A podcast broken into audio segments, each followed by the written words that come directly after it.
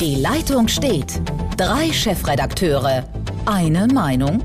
Mit Sicherheit nicht.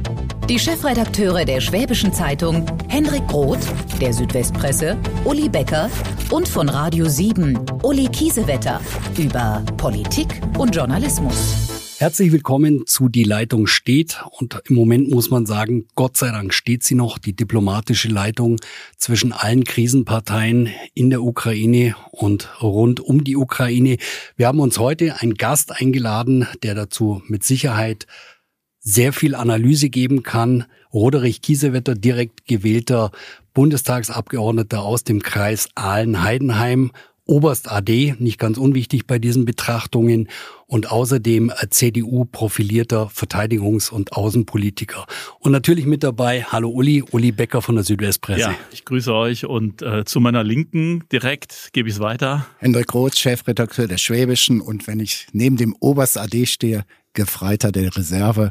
Ich habe es nicht geschafft, befördert zu werden zum Obergefreiten. Hm. Ah, Was aber gut ist, Sie haben Ihren Dienstgrad behalten. Ja. Also wenn ich mich schon oute, Zivildienst leisten im Krankenhaus. So, also. jetzt, jetzt werde ich, jetzt werde ich ganz kurz rot und dann moderieren wir an. Ausgemustert, also ich bin raus. Tut also mir leid. Von allem nee, etwas. Von allem etwas. Also das heißt, wir sind äh, breit aufgestellt gesellschaftlich ist heute leider ein schwierigeres Thema und ich würde gerne, bevor die Expertise von Hendrik und von Uli einfließt, würde ich gerne mit einem bildlichen Vergleich einsteigen, der vielleicht zeigt, wie ernst die Situation ist. Wenn wir einen Meter nehmen, und wir haben jetzt verschiedene Szenarien in dieser Woche gesehen, vor, zurück und so weiter.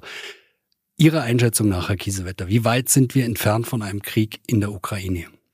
Wir sind bei 90 Zentimetern. Wir sind aber nicht bei 99 Zentimeter. Also wir haben noch ein Zehntel Luft. Wie begründen Sie das oder wo ist Ihre Hoffnung, diese zehn Zentimeter Luft? Was könnte passieren oder was müsste passieren, damit so, also um im Bild zu bleiben, einen Schritt zurückgeht und halt der Krieg nicht ausbricht in der Ukraine? Um es sehr unkonventionell zu sagen, Russland müsste die Übung beenden und die Ukraine von sich aus deutlich machen, dass sie auf absehbare Zeit ihr Verfassungsziel, NATO-Mitglied zu werden, nicht anstreben, aber alles dafür tun werden, EU-reif zu werden. Das wäre ein Ausweg. Ist denn, ist es wirklich so, dass das, also aus der Betrachtung, wir haben vorhin ganz kurz darüber gesprochen, dass es sehr schwierig ist, die Motive von Wladimir Putin zu deuten. Ist es wirklich das alleine, was er will? Also, dass er sagt, okay, wenn die Ukraine sich selbst erklärt und sagt, die NATO-Mitgliedschaft ist für uns im Moment kein Thema, oder will er eigentlich, verfolgt er ganz andere Ziele? Es ist ja immer wieder von der Neuordnung Europas, von der sicherheitspolitischen Neuordnung Europas die Rede. Wie schätzen Sie das ein? Also es ist sehr schwer, jetzt die Ziele zu clustern oder so zurechtzubiegen, aber ich sehe drei. Das eine ist ein sehr innenpolitisches Ziel. Deutlich zu machen, Russland ist auf der Weltbühne ein hochakzeptierter Partner, der natürlich sehr kritisch gesehen wird, aber Russland ist zurück auf der Weltbühne. Das sieht man auch am Engagement in Mali, in Syrien, auf dem Balkan. Das ist ganz massiv. Das Zweite ist eine ganz klare Botschaft an die Ukraine. Der äh, Putin hat im letzten Jahr einen Aufsatz geschrieben, wo er gesagt hat, Ukraine und Russland sind eins. Also klar zu sagen, ihr habt keine Chance, ihr gehört zu uns. Und das Dritte ist äh, zwei Botschaften an den sogenannten Westen, also an die regelbasierte internationale Ordnung. Er ist in der Lage zu bestimmen und er kann uns auch erpressen, indem er für Migration sorgt, wenn die Ukraine zerfällt. Und auf der anderen Seite eben zu versuchen, EU und NATO zu spalten, transatlantische Spaltung zu erzielen. Und das ist das Erste, was er nicht erreicht hat, nämlich NATO und EU rücken enger zusammen, Schweden und Finnland überlegen. Und vor allen Dingen, die Amerikaner haben die Europäer auf Augenhöhe gehoben. Es gibt keine bilateralen Gespräche mehr. Die EU sitzt mit am Tisch. Stille, nein. Ähm, bei mir war, ich habe, ich würde gerne über die Position von Deutschland reden, ähm, weil da viele in meinen Augen Halbwahrheiten unterwegs sind, beziehungsweise auch Fehleinschätzungen. Ähm, zum Beispiel fing ja eine an, äh, als oder als oder wenn man darüber debattiert, Waffen an die Ukraine. Nein, man kann keine Waffen an die Ukraine liefern aufgrund der Historie, aufgrund der Verbrechen der Deutschen in der Sowjetunion. Die Vorstellung, dass auch mit deutschen Waffen auf Russen geschossen wird, ist natürlich fürchterlich. Aber dann sage ich auch mal, alles, was im Zweiten Weltkrieg in der Ukraine passiert ist, in der damaligen Sowjetunion war genauso der gleiche Horror. Da will ich gar keine Bewertung geben. Ähm, ich komme mal mit der SPD-Vorsitzenden ähm, de derzeit halt nicht mit ihnen im selben Regierungsboot. Die hat in meinen Augen äh, Saskia Esken vor kurzem getwittert und das fand ich so so naiv, außenpolitisch naiv, ähm, großartig. Olaf Scholz hat so, ich verkürze, Olaf Scholz hat den Weltfrieden gerettet und man, das sind doch komplette Fehleinschätzungen. Die Musik geben die Amerikaner vor. Jetzt sehen wir, dass es möglicherweise ein Treffen gibt zwischen Putin und ähm, Biden. Und das geht auf Initiative von Macron. Will sagen, ist die Rolle der Bundesrepublik jetzt im stabilen Verbündeten, im Alliierten nicht auszuscheren, zum Beispiel mit Nord Stream und so weiter. Aber die Politik, die Ideen, wie man die Krise löst, die werden entworfen in Paris, Washington und Moskau. Also unsere Bundesregierung hat da eine sehr steile Lernkurve hinlegen müssen. Noch vor zwei Wochen sagte Olaf Scholz, Nord Stream 2 ist ein privatwirtschaftliches Projekt. Noch vor zwei Wochen hat die SPD jegliche weitere Unterstützung ausgeschlossen. Da waren die Grünen viel klarer. Frau Baerbock hat da, glaube ich, als Katalysator in der Regierung gewirkt. Und es spricht natürlich schon, sag mal, für die Fehleinschätzung, dass man den Besuch von Scholz mit der russischen Ankündigung, die Truppen zurückzuziehen, verknüpft. Diese Rückzug, der hat nicht erfolgt, sondern im Gegenteil, es findet weiter Aufwuchs statt.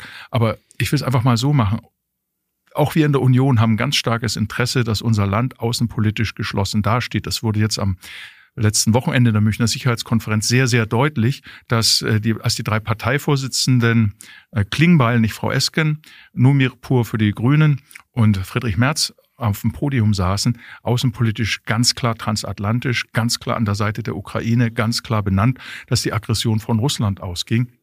Ich glaube, dass die Rolle Deutschlands eine andere sein muss. Wir sind Scharnier, einmal für die Bedenken der osteuropäischen Länder, deren Sicherheit echt unter Bedrohung ist, der Frage der Südeuropäer, die sich eher Richtung Afrika und Migrationssorgen ähm, richtet, und äh, Macron, der im Wahlkampf ist und zurzeit auch europäischer Ratspräsident und natürlich mehr Autonomie für Europa will, die wir aber nicht finanzieren können und die wir auch wirtschaftlich, weder militärisch noch wirtschaftlich uns leisten können.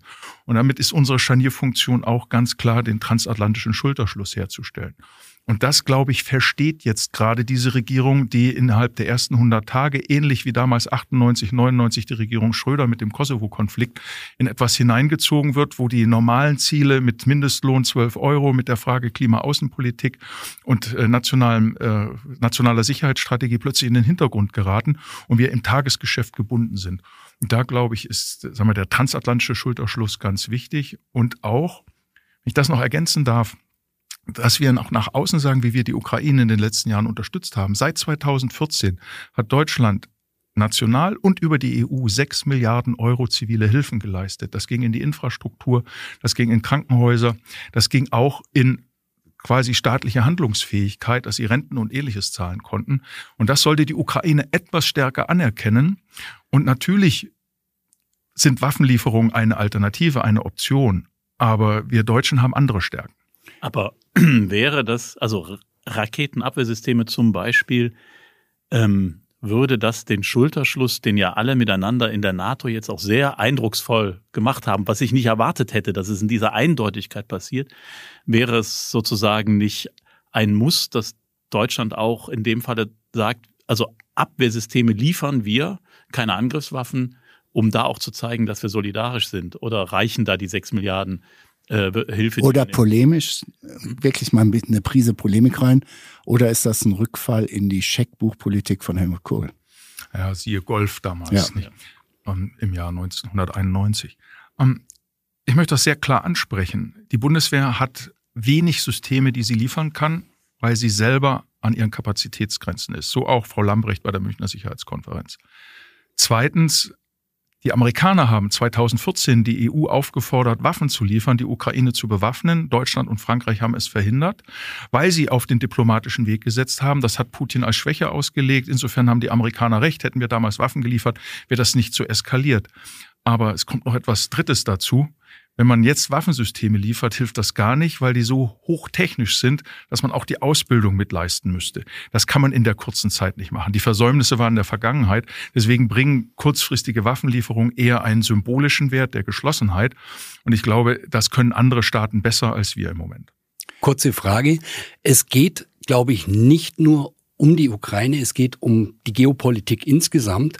Und es gibt Thesen, die sagen, die sprechen vom Drachenbär. Ja, also die sagen, die Chinesen kümmern sich um die Finanzen, die regeln das alles im Hintergrund, suchen den engen Schulterschluss mit Russland. Russland kümmert sich um militärische Stärke und um Söldnertruppen etc. pp. Was ist da dran? Was kann man, es gab ja die, den Einspruch des chinesischen Außenministers während der Sicherheitskonferenz, der zugeschaltet war. Da waren viele überrascht, dass er gesagt hat, Putin, jetzt bremst dich mal, wenn ich das etwas ähm, umgangssprachlich ausdrücken darf. Wie kann man das beurteilen? Ist da was dran oder ist es jetzt eine von diesen Thesen, die halt durch die Gegend geistern? Sehr guter Punkt. Es gibt zwei Denkschulen in Russland. Die einen sagen, auf gar keinen Fall Juniorpartner werden, wird man Vasall von China. Und das ist die Schule um den früheren Außenminister Primakov. Und es gibt um das, äh, die, höhere, die Higher School of Economics, eine, eine Wirtschaftsuniversität, eher die Denkschule, die Europäer haben uns eh abgeschrieben, wir müssen mit den Chinesen kooperieren, damit wir uns weiterentwickeln. Und diese beiden Denkschulen, die prallen da aufeinander. Und Russland denkt, also Putin, das Regime denkt, äh, dass sie in einer Nähe zu China, das sich ja sehr isoliert, das eigene Wertschöpfungsketten aufbaut, das uns noch viel Probleme machen wird mit Hongkong, Taiwan, Uiguren, denkt, dass sie in Kooperation mit denen äh, leichter ihr System erhalten können, als wenn sie sich öffnen für den Westen. Und deshalb ist aus meiner Sicht das schon ein Systemwettbewerb, den wir jetzt gerade erleben. Und der eigentliche Gewinner der ganzen Lage ist derjenige, der dann der Drachen, der in aller Ruhe das beobachtet und sieht, wie der Westen Drachen verzagt, verzweifelt. Chinesen. Genau, Drachen als die Chinesen. Und der sieht ja genau, wo sind die Stärken und Schwächen des westlichen Zusammenhalts, wo sind die Nahtstellen. Und er sieht auch, wenn Russland in eine gewisse Abhängigkeit bringen kann, gewinnen sie in ihrer unmittelbaren Nachbarschaft einen Rohstofflieferanten, der sie auf Jahre unabhängig macht, insbesondere von Afrika, wo sie ja auch sehr stark engagiert sind. Also der eigentliche Gewinner, wenn wir uns nicht einig sind, wird China sein und das kann nicht in unserem Interesse sein. Und ich lege einen drauf, wenn wir nicht einig sind, sind die Signale für Taiwan recht schlecht. Weil dann China sich ja wirklich sagen kann, seht her, die Europäer und oder der Westen mit Hilfe der Amerikaner war nicht fähig, auf seinem eigenen Kontinent irgendwie den Status quo zu halten. Taiwan ist eine abtrünnige Provinz, also machen wir das Spielchen von Putin in fünf Jahren mit Taiwan. China hat ja nicht nur das Ziel gesetzt, zum 100-jährigen Jubiläum der Revolution Ende der 40er Jahre die weltstärkste Wirtschafts- und Wissenschafts- und Militärmacht zu sein in allen drei Bereichen, sondern es gibt auch sehr starke Überlegungen innerhalb der nächsten fünf Jahre, Taiwan zu reintegrieren, also sprich die Souveränität Taiwans, die ja nicht überall anerkannt ist, ähm, aufzugeben. Und das wäre natürlich ein Riesenbruch. Und ich glaube, für uns als Europa, als Deutschland in Europa, äh, ist ja das Leitziel, dass international die regelbasierte internationale Ordnung Leitmotiv bleibt. Also Vereinte Nationen, Recht und Gesetz, liberale Demokratien.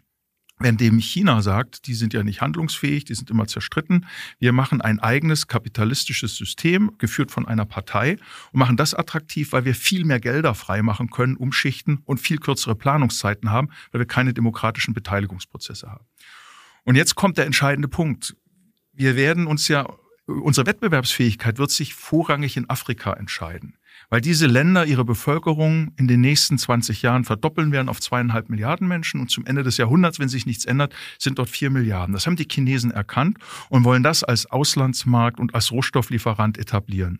Und wenn wir jetzt verzagen und einknicken und quasi keine Sanktionen machen, wenn Hongkong weiter so behandelt wird oder Taiwan reintegriert wird, oder was heißt reintegriert, wenn Taiwan quasi, äh, ja, soll ich sagen, zerstört wird und Teil äh, des Festlandchinas wird, dann sagen die afrikanischen Staaten, Moment mal, im Zweifel unterstützen die uns nicht. Dann arbeiten wir gleich äh, mit den Chinesen zusammen, zumal diese Staaten in Afrika ja oft auf Putschen beruhen. Wir haben jetzt ganz viel in Westafrika vier Putsche gehabt in kürzester Zeit, Militärputsche. Diese Staaten suchen nicht die Anlehnung an, den, an die Generalversammlung der Vereinten Nationen, die suchen die Anlehnung an autoritäre Staaten. Das heißt also, unsere geeinte Reaktion ist eine Art Lackmustest. Sind wir überhaupt noch handlungsfähig? Sind wir weltpolitikfähig, wie Ischinger es manchmal sagte? Ja? Oder Gabriel? Trotzdem, bei mir bleibt immer noch die Frage, also das, das, da stimme ich Ihnen vollkommen zu und der, der Wettkampf der Systeme ist, glaube ich, das, das, das hochinteressanteste, was wir im Moment erleben und auch gefährlichste. Ähm, Im aktuellen Konflikt, nochmal zurück zur aktuellen Lage, mir erschließt sich nicht, wenn Putin in die Ukraine marschieren würde, wo liegt sein Benefit, außer dass er Riesenärger kriegt, dass er unglaubliche Kosten hat, dass er das Land wahrscheinlich nicht befrieden werden kann, zumindest nicht mit den Soldaten, die er da hat, mit seinen 130, 140.000, die da jetzt zusammengezogen sind. Das wird in dem Riesenland kaum möglich sein. Was hat er am Ende als Effekt, wenn er das tatsächlich täte? Er wird es nicht tun. Er wird etwas anderes machen. Er wird die Ukraine über die nächsten Jahre so destabilisieren, dass das Land nicht mehr regierungsfähig ist und im besten Fall wird er noch in diesem Jahr die Region um Mariupol, also im Südosten der Ukraine, angelehnt an die Krim, nehmen können, weil die Stimmung in der Bevölkerung, die dort eher russlandfreundlich, zumindest russischsprachig ist, eher so ist, sie wollen ihre Ruhe haben. Zudem hat das russische System doppelt so hohe Renten wie das ukrainische, also es ist auch eine sozialpolitische Frage. Und Sie wissen dort alle, dort ist quasi die Hightech-Schmiede äh, im Bereich Maschinenbau und Flugzeugbau. Wenn diese Region, die von äh, im Norden über Dnipro, wo Antonov ist, bis runter nach Mariupol an Russland fiele, dann braucht er keinen großen Krieg, sondern da reicht es, wenn durch Zersetzung, durch Sabotage, durch ständige Unruhen diese Region destabilisiert wird und wenn Donetsk und Luhansk äh, weiterhin weisungstreu eben nicht das Minsker Abkommen einhalten, das ja eigentlich Russland einhalten muss, und dann quasi die Unruhen dort ausphasen. Dann wird er ohne großen Aufwand mit wenigen tausend Soldaten diese Region nehmen und auch halten können. Dazu braucht es nicht des großen Angriffs. Der große Angriff führt nur dazu, dass Russland verunsichert ist und äh, dass Entschuldigung die Ukraine okay. verunsichert ist und dass diejenigen, die gerne in Europa, im westlichen Teil Europas, Russland gehört auch zu Europa, leben würden oder Lebensvorstellungen haben, die sich mit unseren decken, dass sie das Land verlassen. Und wir alle wissen, wie sehr schwierig es für Europa, insbesondere für Deutschland 2015 war, mit gerade mal nur einer Million Flüchtlingen. Die Türkei hat viereinhalb Millionen aufgenommen. Und wenn jetzt noch einmal zwei Millionen Ukrainer das Land verlassen, davon werden etliche hunderttausend nach Deutschland kommen, dann weiß Putin, er hatte erstmal die innenpolitischen Debatten der nächsten fünf Jahre in Europa beherrscht. Ich glaube, es geht eher dahin und weniger um einen Großangriff auf die Ukraine. Es zeigt aber in die eigene Bevölkerung Stärke und zeigt auch, wie schnell er als jemand, der an der Eskalationsschraube drehen kann, Konflikte hoch und runter drehen kann. Also in seine Klientel nur Signale der Stärke. Sie haben zu Beginn etwas gesagt und das frage ich mich, ob ich Sie missverstanden habe, weil Sie, ich erinnere mich, Sie haben gesagt, ähm, die europäische Autonomie ist zu teuer, wenn wir jetzt nicht hinbekommen. Ähm, wenn man diese, wenn man dem zustimmt, da müsste man doch sagen, wann werden wir diese Autonomie oder ist das reine Utopie? Weil wir brauchen Investitionen in die Sicherheit. Ich will sagen, man kann es auch ganz anders nennen, Aufrüstung. Wir brauchen eine Modernisierung unserer Armeen und so weiter und so fort. Wann ist denn die EU ein Player, der, der nicht aufgerieben wird zwischen Washington und Moskau? Ich halte von den Gesprächen über europäische Autonomie gar nichts. Ich halte auch wenig von europäischer Souveränität. Ich halte sehr viel von europäischer Handlungsfähigkeit. Und da muss man auch schauen, wo die Argumente herkommen. Frankreich möchte europäische Autonomie und europäische Souveränität in dem Sinne, dass Frankreich Leitnation Europas wird und mit Blick auf, dass eine Trump-Wiederwahl droht, Europa für sich stehen muss. Das bedeutet aber zugleich eine atomare Aufrüstung für Europa, weil Atomwaffen immer noch als politische Waffen gelten und der transatlantische Schutz, wenn Trump ihn zurückzöge, würde er wiedergewählt oder jemand, der wie Trump mhm. gepolt ist, Europa nicht mehr sicher machen würde. Wäre Europa erpressbar in, der, in dem Rational des Kalten Krieges und in dem Rational, wie Nuklearmächte wie Indien und Pakistan denken. Und da sind wir sofort wieder bei der Ukraine, die 1994 als drittstärkste Nuklearmacht ihre Nuklearwaffen an Russland zurückgegeben hat nicht über den Westen modernisiert hat, sondern bewusst abgerüstet hat. Und 20 Jahre später, 2014, war das Budapester Memorandum, wo das alles vereinbart war, das Papier nicht wert. Deswegen kriegen wir weder im Iran noch in Nordkorea die Nuklearwaffen weg. Und deshalb wird kein Land der Erde bereit sein, Nuklearwaffen abzurüsten. Unsere Aufgabe ist, die Aufrüstung zu verhindern. Und europäische Autonomie im französischen Sinne würde dann eben bedeuten, dass wir deutlich mehr Nuklearwaffen in Europa brauchen. Und das wollen wir als Deutsche verhindern. Deswegen, bisschen lange Antwort, brauchen wir einen engen Schulterschluss mit den Amerikanern. Es sind dann zusammen rund 800 Millionen Menschen. Die können noch Standards setzen, können in der Wirtschaft, in der Industriepolitik Standards setzen und es versuchen, wenigstens gegenüber dem asiatischen Wirtschaftsraum auch Fragen der Internationalen Arbeitsorganisation, der Menschenrechte, aber auch unserer wirtschaftlichen Lebensweise, Partizipation, Beteiligung der Bürger und Bürgerinnen hinzubekommen. Deswegen europäische Handlungsfähigkeit in engster Abstimmung mit den USA. Ein bisschen mehr Standardisierung und nicht Aufrüstung, aber bessere Ausrüstung in Europa würde dann schon helfen. Aber da haben Sie gerade die Achillesferse auch schon erwähnt. Ähm, wer sagt denn nicht, dass Trump zurückkommt oder ja. einer in seiner Mitte? Also das ist ja genau der Punkt meiner Kritik an Scholz gewesen, dass er in USA, als äh, Biden gefragt wurde, kommt alles auf den Tisch, was ist mit Nord Stream 2, sind die Deutschen verlässlich, dass er nichts davon erwähnt hat, außer dass er gesagt hat, sie kennen die Punkte, alles ist auf dem Tisch. Es war Biden, der Deutschland verteidigt hat, der gesagt hat, Deutschland ist verlässlich und im Zweifel wird Nord Stream 2 vom Tisch gekommen, vom Tisch genommen. Also da werden wir viel klarer sagen müssen, wo wir stehen. Und wenn Biden in der eigenen Bevölkerung jetzt zur Rechenschaft gezogen wird, dass die Deutschen nicht verlässlich seien, und das sagen jetzt nicht nur die Republikaner, sondern etliche Demokraten, da war der Besuch von Scholz allerhöchste Zeit. Und ich hätte mir eben da etwas mehr Klarheit gewünscht. Wenn es so weitergeht und die Zwischenwahlen werden es zeigen, wird Biden keine Chance auf Wiederwahl haben. Und wir sollten uns als Europäer darauf einstellen, dass 2024 im November ein Trump-Typ wiedergewählt wird, vermutlich sogar er selbst. Und das bedeutet natürlich deutlich mehr Anstrengungen, die wir leisten müssen und große Unberechenbarkeit des künftigen Vorgehens der USA. Da hätte ich noch eine kurze Nachfrage. Ist eine sehr steile These. Ich betone, es ist nicht meine, aber ich finde die wichtig hier zu klären. Die ganze Welt hat sich gefragt, was geht im Kopf von Putin vor. Da gibt's jetzt ganz viele diverse Antworten. Ganz selten, die kam natürlich auch die Frage, was wollen eigentlich die Amerikaner? Und ich will deswegen jetzt in dem Punkt des Gesprächs nachfragen, Biden wackelt, das haben Sie gerade selber gesagt, und äh, es gibt eine Blaupause, das war die zweite Wahl von Bush, also die Amtszeit, also immer der Klassiker, präsentier ein Feind von außen, das einigt die Reihen innen und so weiter, das kennen wir alle. Welches Interesse hätte denn Joe Biden und die Amerikaner, wenn es zu einer Eskalation in der Ukraine kommt? Weil das möglicherweise innenpolitisch stärkt und äh, die Reihen schließt. Ich glaube kaum, dass Biden einen Krieg in Europa will. Ich glaube auch kaum, dass er die Nachkriegsordnung und die Ordnung nach der, dem Fall der Mauer geändert haben will, denn ein Krieg um die Ukraine würde sofort bedeuten, dass Weißrussland mit einbezogen wird, dass die Souveränität Weißrusslands weg wäre, weil Russland dann sofort versuchen würde, an die NATO-Grenze zu kommen. Das ist über Weißrussland.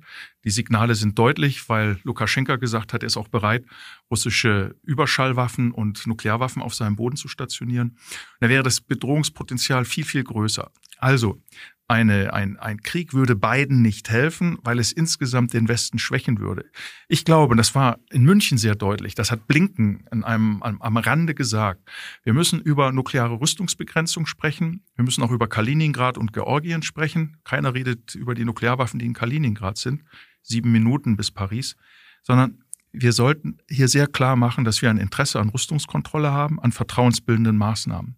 Und was Russland angeht, würde ich mir wünschen, wenn die Amerikaner folgende drei Punkte signalisieren. Erstens, nach Putin ein gemäßigterer Präsident, ähnlich wie Medvedev und kein Putin im Quadrat. Zweitens, wir haben ein Interesse daran, dass Russland nicht zerfällt. Es hätte nur Migration, Krieg, Flucht, Vertreibung zur Folge. Und drittens, wir wollen, dass Russland ein Partner des Westens wird und nicht Juniorpartner oder Zwerg der Chinesen. Wenn diese drei Bedingungen Grundlage der Politik sind, dann haben wir auch die Möglichkeit, Putin, obwohl er die westlichen Signale, die Ukraine nicht aufzurüsten, in der Vergangenheit als Schwäche ausgelegt hat, Putin zurückzugewinnen und auch deutlich zu machen, dass er ein größeres Interesse haben muss in einer Kooperation mit dem Westen als in einer Isolation oder gar in einer Eskalation, wo er seine eigene Bevölkerung quasi ja, wirtschaftliche Entwicklungschancen und Freiheit nimmt. Aber hieße das nicht im Schluss, dass man dem nachkommen müsste, was Matthias Platzek äh, gesagt hat, was Sarah Wagenknecht von der Linken sagt. Äh, der Westen hat den äh, russischen Präsidenten zu lange nicht ernst genommen, man war nicht auf Augenhöhe und deshalb hätte das so eskaliert, also dass der Westen sozusagen ihn in diese Reaktion getrieben hat. Also muss man jetzt Putin sozusagen ähm, auf Augenhöhe bringen, seine Argumente ernst nehmen und dann versuchen, ihm auch ein Stück weit entgegenzukommen, ein Memorandum äh, Richtung Ukraine, keine, keine NATO-Mitgliedschaft oder äh, andere Dinge. Bevor Herr Kiesewetter antwortet, ein bisschen von mir mal eben. Sarah Wagenknecht in den letzten Wochen zeigt, dass sie von ihrem alten Stalinismus ziemlich wenig abgelegt hat. Ich habe von Sarah Wagenknecht in den letzten Wochen nicht ein einziges Wort gehört von wegen Pressefreiheit in Russland, wie gehen die Russen mit Oppositionellen um, Oligarchie und so weiter. Da wird die, die Harmoniesoße der Linken drüber geschüttet. Im Übrigen identisch diese Soße, die richtig beschissen schmeckt, von der AfD. Linke und AfD haben eine Position gegenüber Russland, die ist in meinen Augen unerträglich. Die sind merkwürdigerweise komplett identisch. Das macht einen auch sehr nachdenklich. Ja, ja. Also sowohl Platzek als früherer Ministerpräsident und SPD-Chef sogar von Deutschland und Ministerpräsident von Brandenburg, wie auch die frühere Linken-Chefin Sarah Wagenknecht sind sich da völlig einig. Übrigens auch äh, mit einem Gauland oder diesem, diesem wahnsinnigen Herrn Höcke und vielen anderen, wahnsinnig in Anführungsstrichen, damit jetzt hier keine Unterlassungserklärung kommt. Können Sie ruhig sagen. Spaß beiseite, macht nichts. Nee. Der Björn, ne? Ja, der Bernd. genau, der frühere Lehrer, ja. Jemand, der einen Eid auf äh, die türkische Verfassung abgelegt hat, nebenbei. Ähm, ich glaube, dass der, der Kernpunkt hier mit Blick auf den Umgang ist, das ist ein völlig falsches Rational. Denn 2007 Cyberangriff auf Estland von Russland, 2008 Versprechen der NATO, die Ukraine nicht aufzunehmen, dabei Angriff auf Georgien, auch das Versprechen der NATO, Georgien nicht aufzunehmen, wurde nicht gutiert. Zwischen 2008 und 2014 Bruch des Mittelstreckenraketenabkommens durch Russland, auch durch Stationierung, die dann ab 14 deutlich sichtbar wurde. Dann der Ausstieg der Amerikaner in eines schon gebrochenen Vertrages zeigt, dass trotz allem Entgegenkommen des Westens Putin eine ganz klare Strategie verfolgt hat. Also es ist völlig falsch zu sagen, er sei in die Enge getrieben oder er sei enttäuscht, sondern er hat gesehen, seine eigene Bevölkerung leidet unter der hohen massiven Aufrüstung. Freiheitsbestrebungen gehen in an Kragen. Also sprich im letzten Jahr Hunderttausende immer in Haft übers Wochenende, nachdem sie auf den Straßen waren.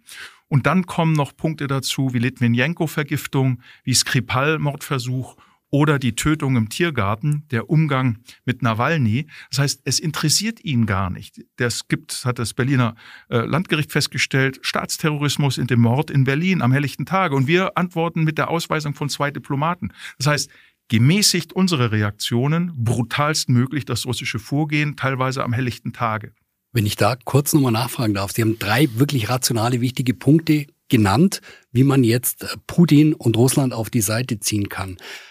Das trennt nur einen Buchstaben. Putins Lebenstraum und Putins Lebenstrauma. Exakt. Das Trauma ist ja der Zerfall der Sowjet, das Trauma ist ja der Zerfall der Sowjetunion und das Rad will er ja zurückdrehen. Und ich habe bei ganz vielen Beobachtern gelesen, dass es darum geht zu sagen, Russland und vor allen Dingen Ex-Sowjetreich kriegt einen ähnlichen Status, wie es damals im Kalten Krieg war die sind halt ein bisschen anders. Demokratie guckt man nicht so genau hin. Da muss man halt mal wegschauen. Das ist ein Partner, mit dem wir uns arrangieren wollen. Putin ist 70, Lebenstraum und Lebenstrauma.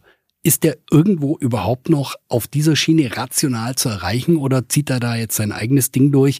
Weil wenn es stimmt, was die Beobachter sagen, Krim, ein Mann entscheidet und sagt, wir gehen rein. Und der Rest guckt so und sagt, ja, war halt so. Ne? Mit was muss man da noch rechnen? Mit allem. Er hat ja selbst seine eigene Regierungszeit bis 2034 verlängert. Auch Xi Jinping auf Lebenszeit. Das heißt, hier sind welche, die noch 10, 15 Jahre zusammenarbeiten werden. Und das bedeutet, dass sie ihrem Traum nachgehen werden. China sicherlich mit großer Einflussbereich in Afrika und im, äh, im fernen Osten. Und die Schwachstellen in Europa nutzend auf dem Balkan, sehr klar. Aber Russland eben, Sie haben es angesprochen, den Traum, neue Stärke zu erreichen und auch territoriale Ausweitung. Putin sieht sich in einer Reihe mit Ivan dem Schrecklichen, mit Peter dem Großen und mit Stalin, die alle den russischen oder dann sowjetischen Einflussbereich vergrößert haben. Diese Schmach, das verloren zu haben, aus seiner Sicht Schmach, möchte er tilgen. Aber das rechtfertigt auf keiner Weise die Aussetzung der Schlussakte von Helsinki, freie Bündniswahl, Menschenrechte, die Charta von Paris, freie Bündniswahl, Unversehrtheit der Grenzen, aber auch die Freiheit der Bündnisse, Leute anzunehmen, Länder anzunehmen oder nicht anzunehmen. Das wird ja damit alles auf den Kopf gestellt und die Forderung Russlands zurückzutreten in das Jahr 1997, das heißt keine NATO-Osterweiterung und die Forderung, dass die Amerikaner aus Ost- und Mitteleuropa abziehen. Das heißt also auch keine nukleare Teilhabe mehr, keine Präsenz mehr in Rammstein zum Beispiel oder in Heidelberg, in Ulm. Das bedeutet also, er will das komplett zurückdrehen. Damit merkt man, er stellt Forderungen, die für uns unerfüllbar sind, auf, um Vorwände zu liefern. Und deswegen müssen wir auch mit allem rechnen. Und dass er zum Beispiel einen früheren Bundeskanzler instrumentalisiert hat, der auch noch mit dem Scholz-Besuch an diesem Tag nicht nur von Putin erwähnt wurde, sondern selber auch an die Presse ging und nicht nur früher gesagt hat, äh, lupenreiner Demokrat zu Putin, sondern noch einmal betont, Nord Stream 2 ein rein privatwirtschaftliches Projekt, sieht man, wie weit Zersetzung, Sabotage und auch die Nutzung von ehemaligen Staats- und Regierungschefs äh, bei, bei Russland zur Methode gehört. Und dass sich ein früherer Bundeskanzler nicht entdreistet, hier so etwas zu machen und dann noch äh, sich ein Büro im Bundestag finanzieren lässt, äh, das ist schon ein starkes Stück. Also ich glaube, wir müssen selber stärker werden und beispielsweise die Konten eines Schröders androhen zu sperren. Und auf der anderen Seite auch vielleicht etwas stärker äh, Sanktionen da, zu machen in den Bereich, die Russland unterstützt. Diese Stiftung von Frau Schwesig in Mecklenburg-Vorpommern. Da gibt's jetzt eine große Koalition, dem Andreas Stoch, dem war das nämlich beim letzten Besuch vom Altkanzler auch sehr, sehr peinlich. Also der hat, der sieht das genauso. Also ah, ah darf ich da nochmal ja, noch, ganz kurz? Also, also Konten einfrieren, Gerhard Schröder, da würde ich mal gerne, weil das ähm, Vielleicht hat er die aber gar nicht in Europa. Ja, ich, ich befürchte das, sondern die liegen irgendwo im, im Keller des Kreml. Ähm, Umso schlimmer, wenn sie dann von SWIFT abge. Gibt es oder würden Sie das als Anlass sehen, um einem Ex-Kanzler die Privilegien abzusprechen? Also wir sprechen über Büro, wir sprechen Büroausstattung, wir sprechen über Dienstwagen, über Sicherheit. Das ist ein erheblicher Posten, den Gerhard Schröder nach wie vor abgreift. Und er verbrüdert sich im, im schlimmsten Sinne des Wortes mit einem Menschen, der ähm, die NATO angreifen will. Wir müssen das rechtsstaatlich lösen. Rechtsstaatlich heißt beispielsweise ein Untersuchungsausschuss des Bundestages oder eine große Untersuchung, die über Gerichte festgestellt wird. Und wenn dann am Ergebnis, außer den Mutmaßungen, die wir mhm. haben, als Ergebnis herauskommt, dass er schon im Jahr 2005 als Anwalt Russlands eine Legislaturperiode verkürzt hat, weil Hartz IV im Bundesrat nicht durchging und er hinwarf und noch im Jahr 2005 in die Dienste von Gazprom trat, muss man untersuchen, ob das nicht mit großer Absicht geschehen ist.